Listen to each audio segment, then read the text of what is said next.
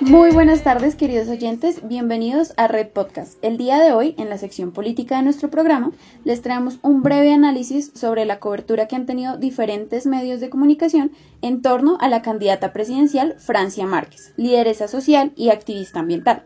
Nos encontramos el día de hoy con Adriana Lancheros, Karen Rodríguez, Vanessa Hoyos y quien les habla, Jimena González.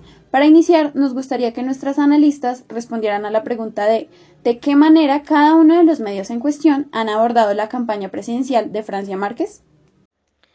Este análisis del medio oficial va enfocado a una de las revistas que ha sido más polémica dentro de los medios informativos del país.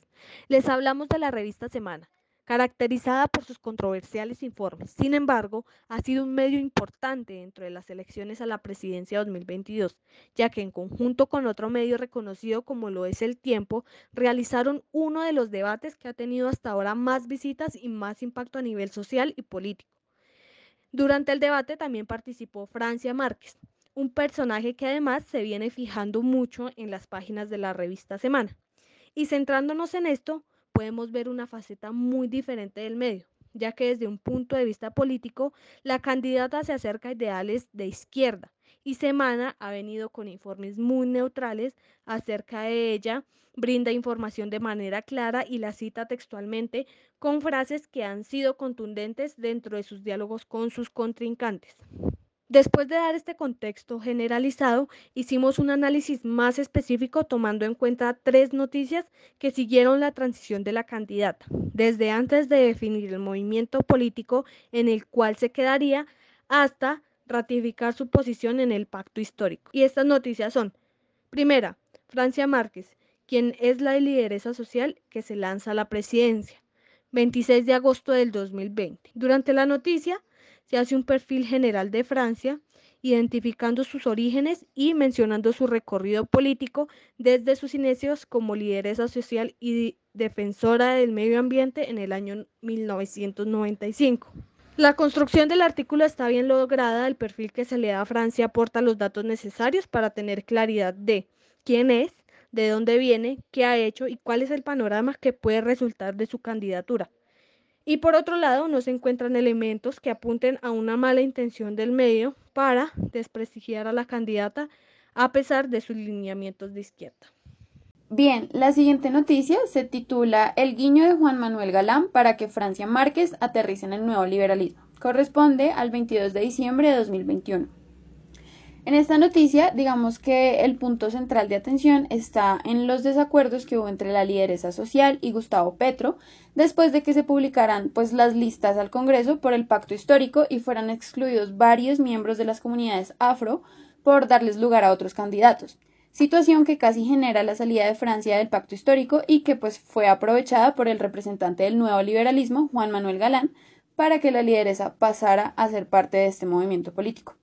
Em, en este caso, sí se nota una cierta simpatía de semana con el movimiento del nuevo liberalismo, cerrando el artículo con el siguiente párrafo. La estrategia es clara. El nuevo liberalismo quiere mostrar que mientras el progresismo descalificó a sus integrantes afro, ellos celebran a Lara, a Perea y demás mujeres diversas que encabezan la lista al Senado. La propuesta aún no tiene respuesta de Márquez, pero se sabe que la salida del pacto histórico es un escenario improbable para la lideresa. Y la tercera y última noticia se titula Francia Márquez se decidió y seguirá en el pacto histórico. Corresponde al 15 de enero del año 2022. Y en resumidas cuentas dice que después de solucionar la situación de desacuerdo entre el pacto histórico y Francia Márquez, se ratificó la presencia de la lideresa en la coalición de izquierda.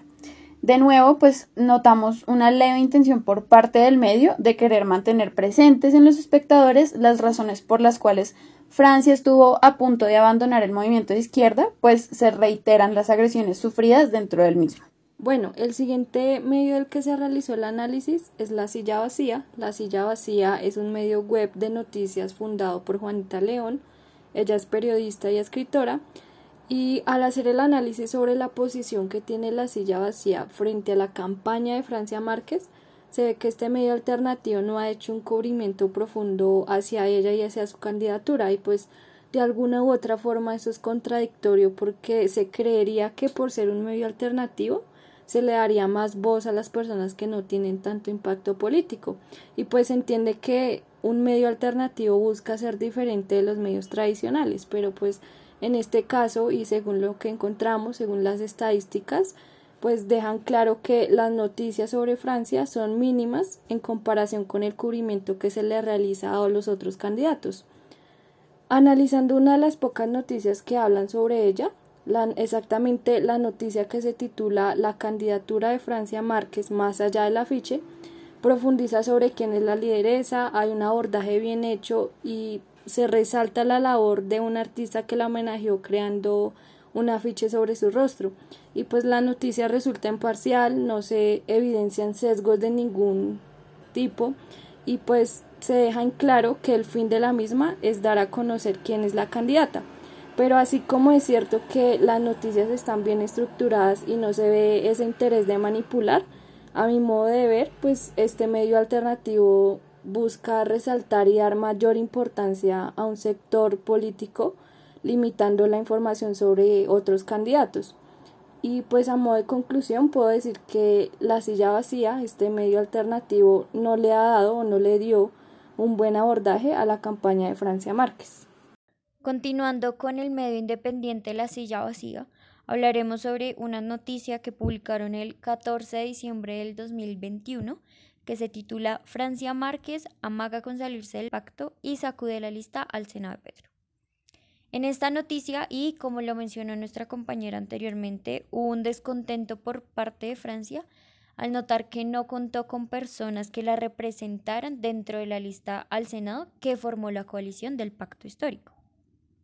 El desarrollo de la noticia básicamente es un análisis referente a cómo se verían perjudicados ciertos representantes al generar este cambio en la lista que ella pedía y no se crea un análisis más profundo de por qué Francia buscaba esta modificación. Solo al final donde la citan, el pacto histórico es con las mujeres, los pueblos negros e indígenas, es con las mayorías históricamente oprimidas, violentadas o empobrecidas. En conclusión, queremos hacer una crítica a los medios alternativos en los que no notamos que hayan generado un cubrimiento realmente profundo sobre lo que ha sido la candidatura de Francia Márquez estos meses.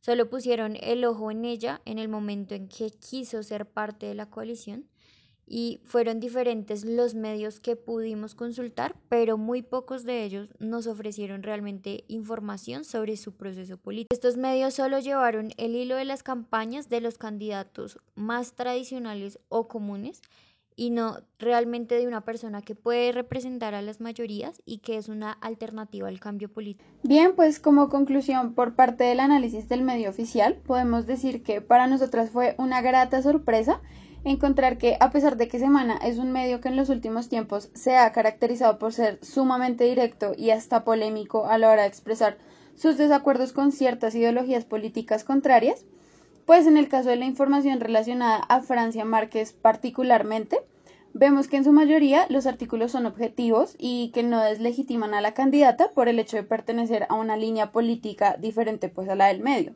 Sin embargo, en algunos casos sí se hace perceptible el desagrado de semana hacia el pacto histórico como tal, pues es en los artículos en los que se menciona este partido en los cuales se encuentran más elementos negativos.